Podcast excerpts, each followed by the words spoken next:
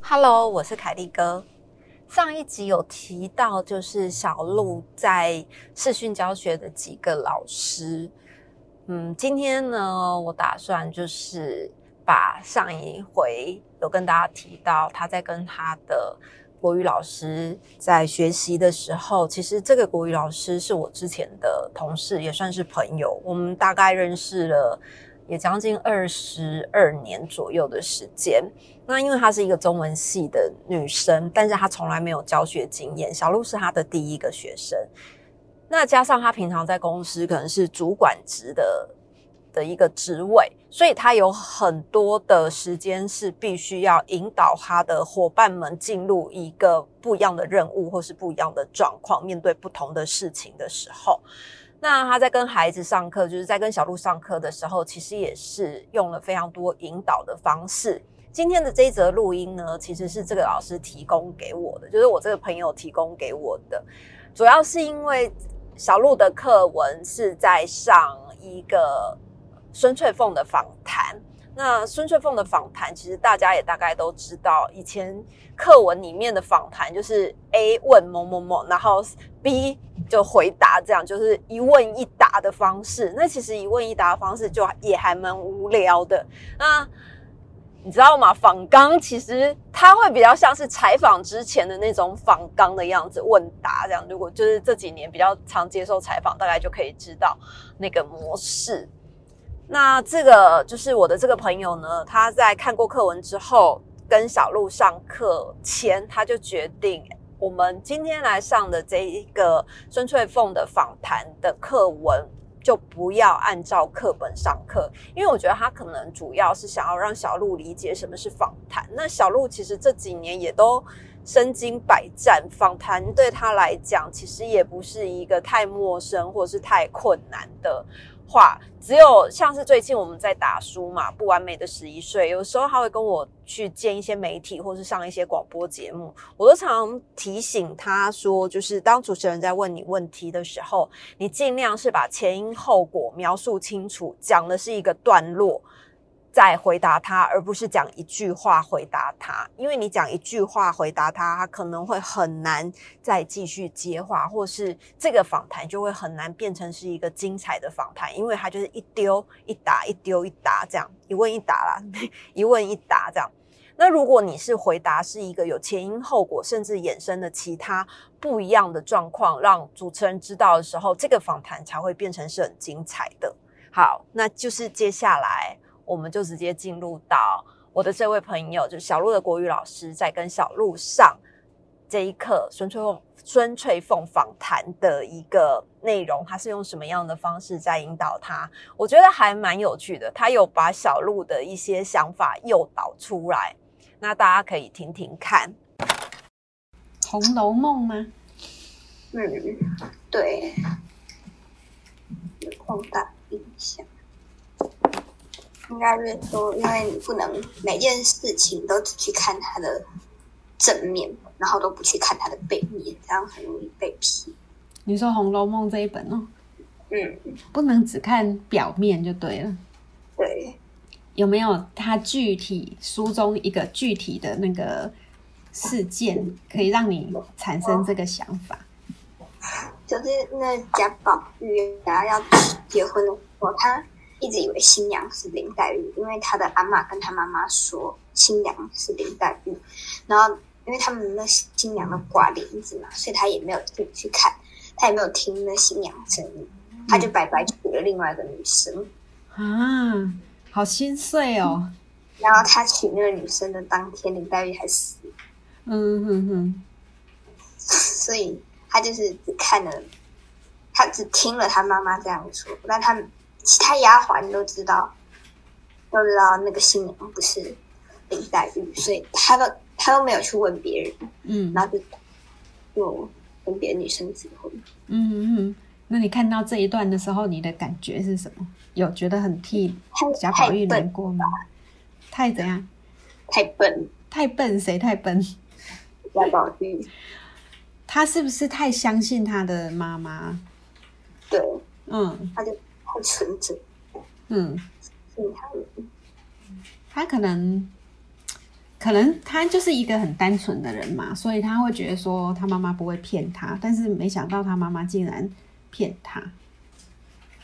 嗯，所以对你的影响就是，事情的表面还是要经过查证，是吗？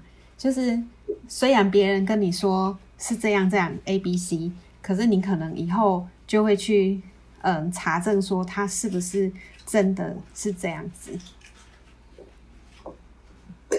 嗯，那这个的确是蛮重大的影响，而且我觉得这个影响呢，在以后你读书或者是工作的时候是一个很好的影响诶，因为通常就是大部分的人都会别人说什么，自己就会相信，这样没有去思考或者是有自己的想法。这台湾的教育很容易就是。当你当老师啊，或是权威者说答案是什么什么的时候，大家都很容易就相信，所以变成有时候看看那个新闻啊，或者是听网络的一些消息，很容易就会被骗。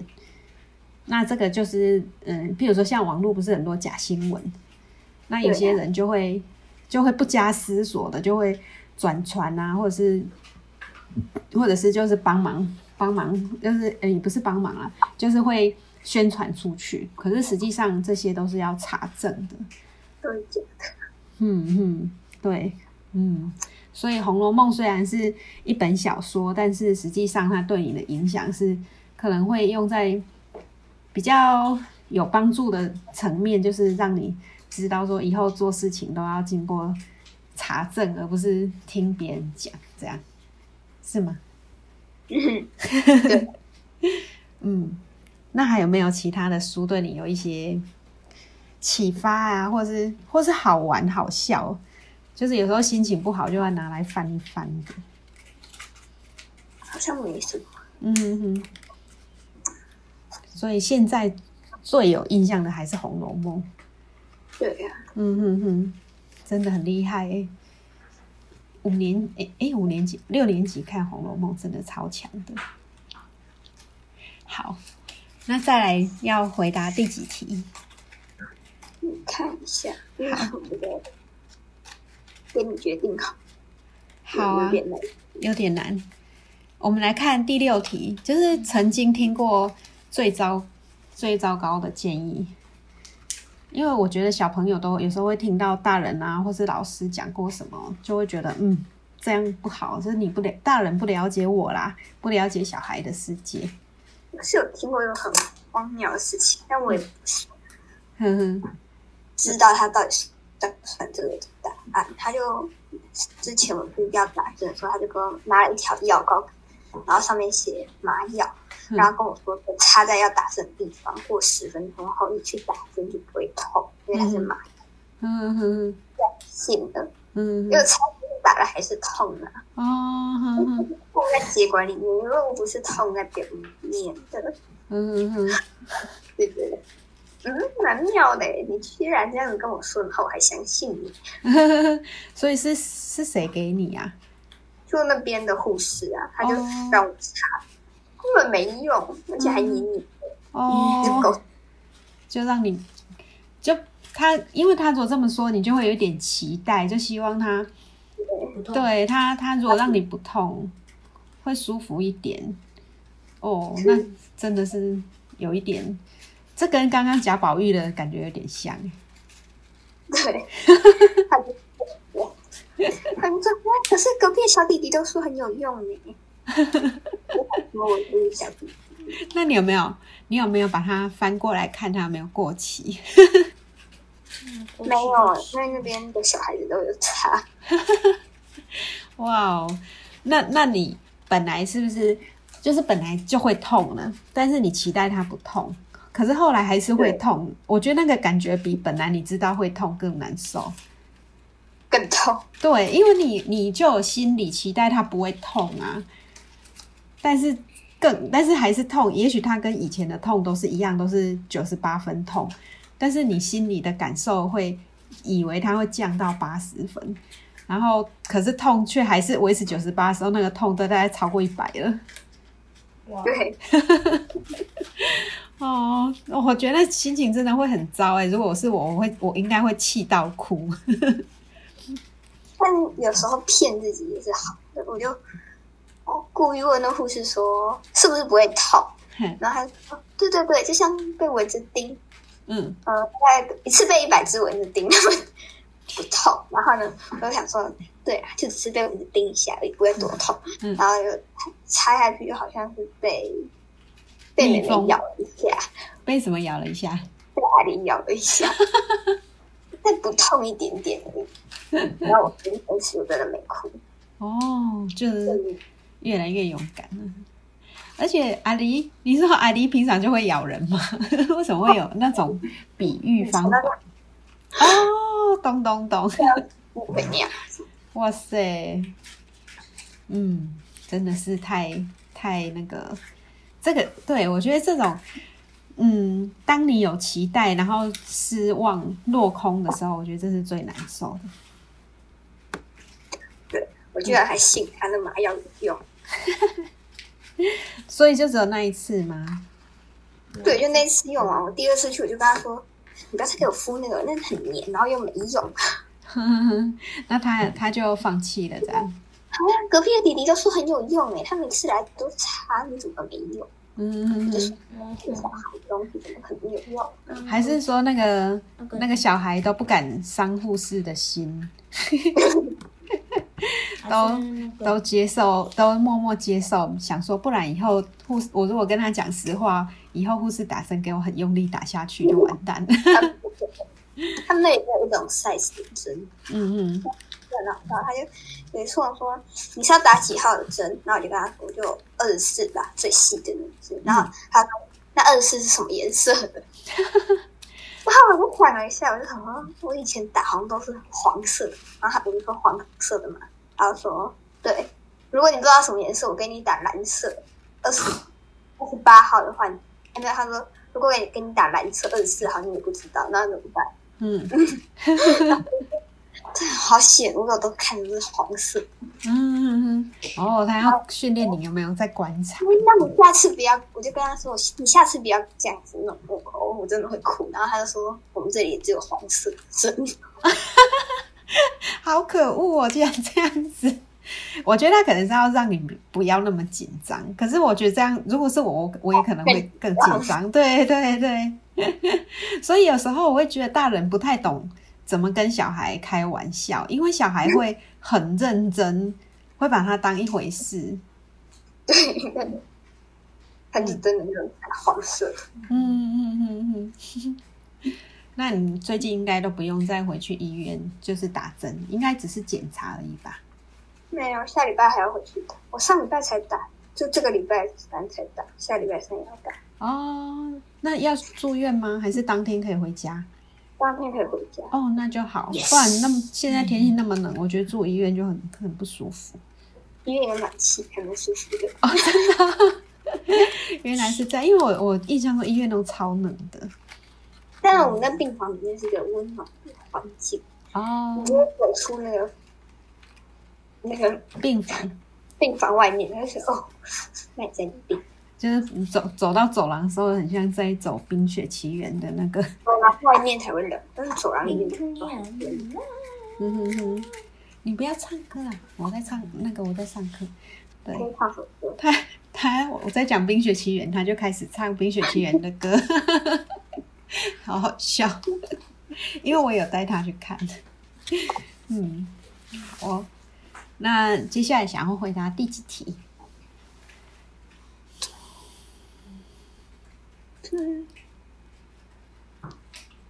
好难决定，嗯，你问我好了。好啊。我觉得要问，诶、有没有与众不同的习惯或嗜好？好了，这个小孩子应该觉得比较好玩。我特别的习惯，咬手指头会吗？我会咬嘴皮，哦，因为娃娃姐姐会咬嘴皮，而且会咬到流血，感我觉不会咬到流血。那个我觉得娃娃姐姐有有一种吸血鬼附身的感觉，会咬到把自己的嘴皮咬到流血。我不同的嗜好，你有没有在认真听人讲？我听他这里都听得比你清楚。他说你会有破嘴皮，什么时候发你？多不同的嗜好，有有点难。有点难哦。那我来想想我的好了。如果我我说我与众不不同的习惯或嗜好，其实他好像也不是讲怪癖耶。像我我的话，我就习惯就是，嗯，行就是 Google 行事历都会排我的时间表。就譬如说，像跟你上课我会排嘛，那我去运动我也会排。那有时候我有预计我要做什么事情，就譬如说我要想什么事情，譬如说我要想，嗯呃，我要我要找跟 AI 机器人相关的资料，我要花时间去想，我就会把它排进行事历里面，就花个花个半小时，或是就是排个半小时，或是会这样，嗯坐在脚就会抹你的身上来。嗯嗯嗯嗯嗯。我我也想到小孩子有一个在大人眼中看起来是很怪癖的事情，就是吃饭还小的时候吃饭会脱袜子，就是要赤脚。我不知道你你会不会，可是那个娃娃娃娃跟娃娃姐姐还有我们家弟弟，就是就是大概读幼稚园的时候，只要在家里吃饭，他一定是把鞋子跟袜子都脱掉。舒服吧？可对我觉得舒服。我以为他会屁，真的蛮妙。他吃饭就要大便，洗头就要尿尿，怎么这么触鼻？吃饭听说我要去大便，嗯洗头洗我要尿尿。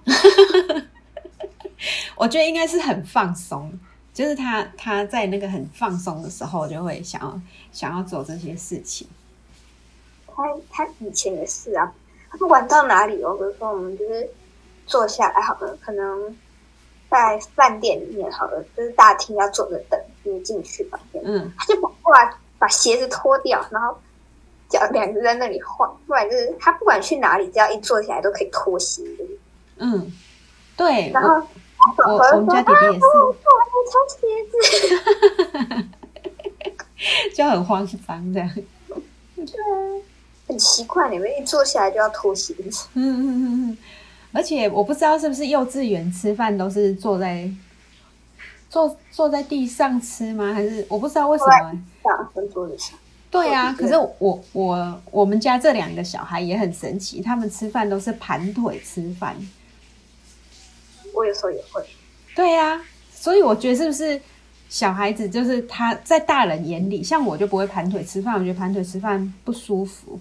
可是小孩子都会，我我我那个姐姐是真的到了快国中，国中以后吧，才比较不会盘腿吃饭，但她现在还是会偶尔。然后像弟弟就是到现在也都是盘腿吃饭。那在我的眼里，我就觉得这是怪癖。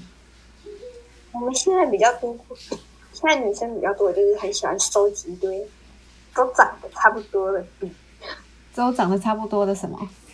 笔呀、就是哦他，们笔有麦盒的那种啊，你们都一样，然后就是要买很多盒，我也不知道为什么。哦，嗯，可能是有那种那个叫什么收集癖吗？对我是收集纸胶带，我的很漂亮，一个纸胶。哦哦，有有有，那个有的真的很美耶。我喜欢那个日日本风格的纸胶带。前几天我阿姨送了一个，它是冰淇淋靴的纸胶带，啊哈哈，它是你看看，哦，好可爱哦，超可爱的，有一点机米的话。慢慢转过去，哦，嗯，很特别。你就收集笔是真的蛮妙的，每人都差不多。我又想到我自己看别人也有一个怪癖，就是我去我就发现有时候做捷运的时候，就会有女生是把那个发卷在刘海，就上着发卷就出门了，我觉得好神奇哦。我的那个有一个阿迪的家教老师，他就上发卷在那里上课，我就偷 拍，我我那个照片，我来找一下。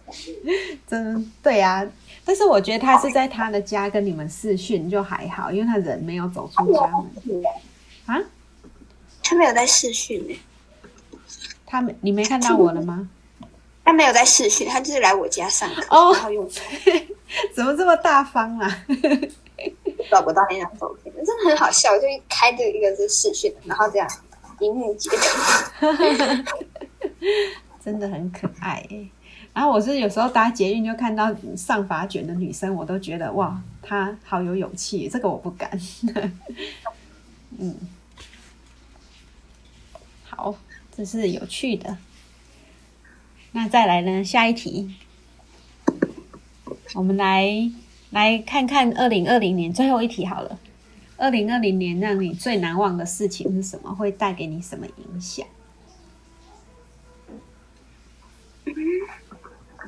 最难忘的事情。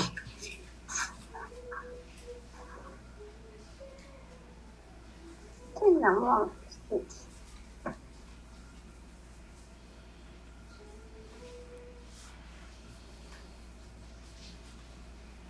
好像没有。没有，对啊，是没有，好像没有。嗯，我你有没有觉得二零二零年过得很快，我也是。还是很慢？有吧？又快又慢。又快又慢。嗯，什么时候觉得它很快？什么时候觉得它很慢？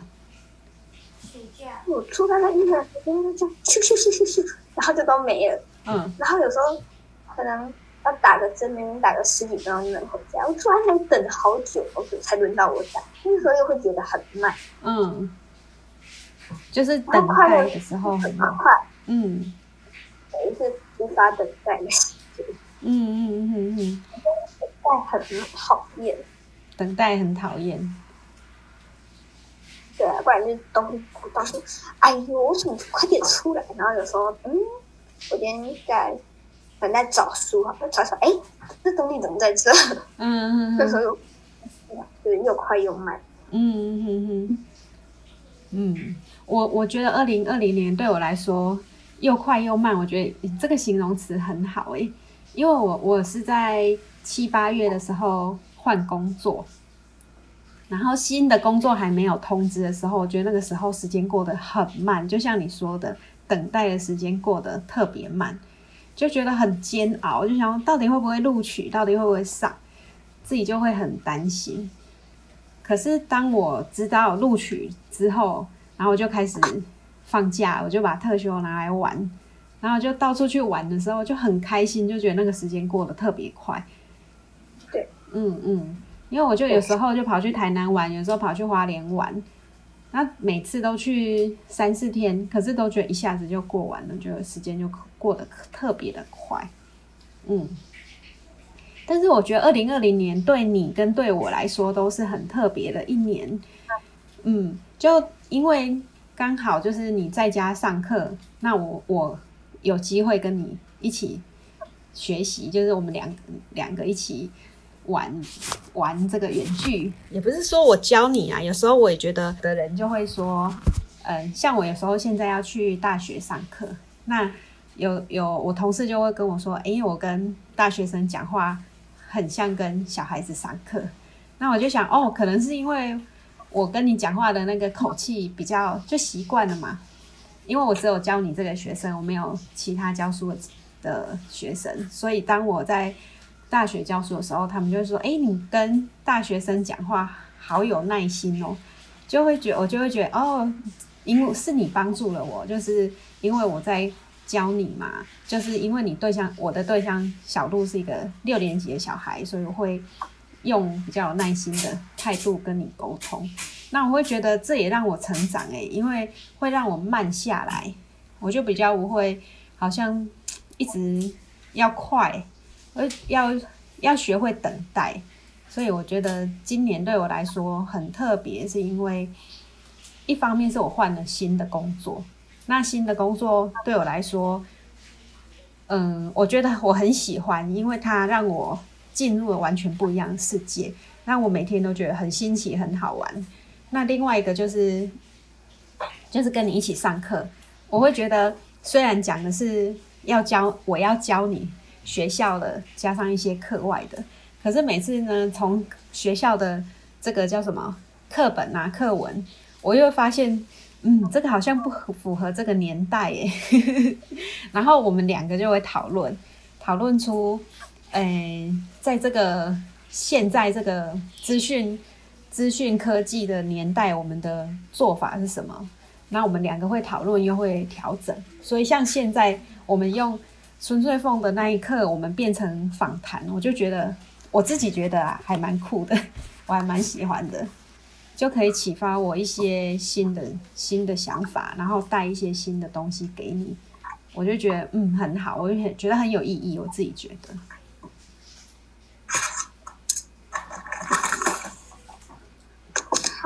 嗯，然后，那我们再来挑个一题来讨论吧。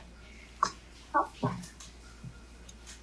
那不然来天马行空好了。假设你可以在一个地方放那个广告看板，就可以刊登任何你想刊登的字。那你想要刊登什么？天马行空，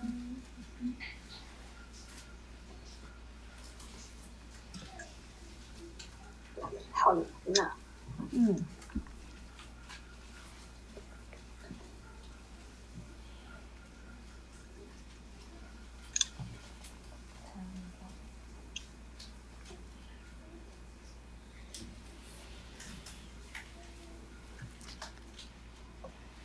可以是，譬如说对家人或朋友想说的话，或者是想要宣传一个理念，或者是只是抒发你的感觉，就是我好想上学啊之类的。可能就是说要把握当下。把握当下，嗯对，嗯。那原因是什么？我觉得好无聊哦，为什么快点放假？啊，好好想放学哦，嗯为什么不能去学校？嗯嗯嗯，对。我觉得，如果是我的话，我我觉得把握当下这个，我也我也有想过，哎，就是因为因为我觉得很像，如果你没有在那个当下的状态，就很容易去担心以后的事情，或者是回回想以前的事情，就好像失去了现在的快乐。嗯，但是我觉得小孩是很容易在当下的，就是玩的时候就是玩，也不会想说哦，我明天还可以跟你玩吗？小孩就是玩就开心的玩啊，甚至是吵吵架或者打架都是超认真的，就是不会想说我明天明天会不会赢，我明天跟你吵架会不会赢，就是就是真的很认真的吵架跟很认真的打架，就是小孩有一种很活在当下的感觉，那大人的话就会想想东想西想比较多，嗯，然后再放这个广告看板这个啊，我会觉得这个题目可以再延伸，就是说，假设有一天你突然红了，因为在网络时代啊，很很多人就会一夕爆红。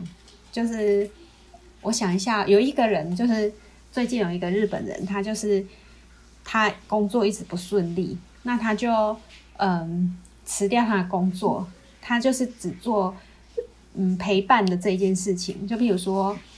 你诶，他可以做任何陪伴的事情哦，譬如说，他可以陪人家搬家，然后可以陪人家吃饭聊心情，或者是说陪人家去办理一些手续。因为有的人就是可能要做一些事情，他找不到人，或者是他不想被知道。譬如有人去办那个离婚手续，他就就是需要有一个人陪他，但是又不希望是熟人知道。所以这个人就是做的服务就是都是陪伴，然后一开始他的收费就是只只收车马费跟一个一顿一顿饭的钱。可是因为他是一个很贴心的陪伴者，结果呢，他最近就变得很红，在日本变得很红，因为他他陪好像已经陪伴过三百多个人。那他就只是陪伴哦，他他也不像说心理咨商师啊，或者是教练啊这种这种角色，因为他说他就是陪他，然后倾听他，他不会给他意见，他不会不会像心理师或智商师或者是教练这种给他意见，他就是倾听跟陪伴而已，话没有很多，可是他会让。嗯，拜托他的人感到非常的安心，所以这个人就突然间他就爆红了。那他爆红之后呢，他的故事还会被改编成电影哎，是不是还蛮酷的？嗯嗯，所以就是说，如果你有有机会放广告看板，你会放什么？其实就是意思也是说，哎，假设你有一天你变红了，就是你突然有人来采访你了，然后或者是那个广告看板是为你而设的。那你就可以想想，嗯，那我要放什么？或者是说，把它想成是，那是你人生的舞台的一个看板，它会变成是你的目标，就是你要朝着一个什么样的方向前进？就假设说，今天那个那个看板很像是说，Ladies and gentlemen，Welcome。哎，小鹿，那它会上面会列出你你的什么是你觉得最骄傲的事情？那我觉得那也许就是你你呃未来可以走的那那个目标。对，嗯，因为现在的高中啊，就是都要写都要有一个学习历程，就是嗯，假设你以后。假设我举举那个娃娃姐姐的例子好了，她她想要当心理咨商师，那她就要去准备一些跟心理咨商师的科系相关的的准备嘛。那她可能需要去，譬如说去听一些嗯研习啊，或是看跟心理咨商相关的书啊、电影。像她最近要看什么？我住在神经病院这种这种书。就是解剖心理学的，还有一本听说也还蛮好看，叫《外科医生》。嗯，那他就会看这个，他就会想要去了解心理医生跟病患之间的一些故事或是案例。那他就会把这个记录下来。那假设他今天要去申请心理心理系的时候，他就会把这些这些他曾经做过的事情，然后给学校的教授看。那这个就是他以后会想要走的路。那假设那个看板是要列出娃娃姐姐她她做过的一些努力，或者是她的目标或方向，那就那他就是打上那个他曾经为心理师所做的一些努力，这样。然后，所以他以后就是，所以假设那个看板是介绍他出场的那个那个秀的开场。那就是曾经做过了哪些很很自己很自己很不顾一切的，就是投投入了很多的心力去做的事情。嗯，对。而且我相信小鹿一定也会很快，就是找到自己喜欢做的事情。因为我觉得你在家自学有一个好处，就是你可以探索你自己，就就是找到哎，我喜欢什么，不喜欢什么。然后朝着喜欢走的那一条路去，嗯，而且我觉得啊，就是台湾的教育好像都所有的科目，他都希望大家都平均的好，就是国国语、英语、数学、自然、社会都希望大家每个学生都都是一样的拿个高分。可是我觉得有有的人就是擅擅长左脑思考，有的是擅长右脑思考，所以他一定会有一些。譬如说理科好一点，文科就弱一点，或者文科弱一点，理科好一点，我都会觉得应该是把心力放在你擅长的地方，而不要花太多时间去做不擅长的事情，因为我觉得那个那个效益实在落差会太大。嗯，大概是这样。那我再把这个贴到那个你的这个题目跟书，我再贴到你的那个那个那个叫什么？情绪力。嗯，对，或者是我贴在贴在那个有一个是我们对对对，我贴在 email 好了，这样子你就可以。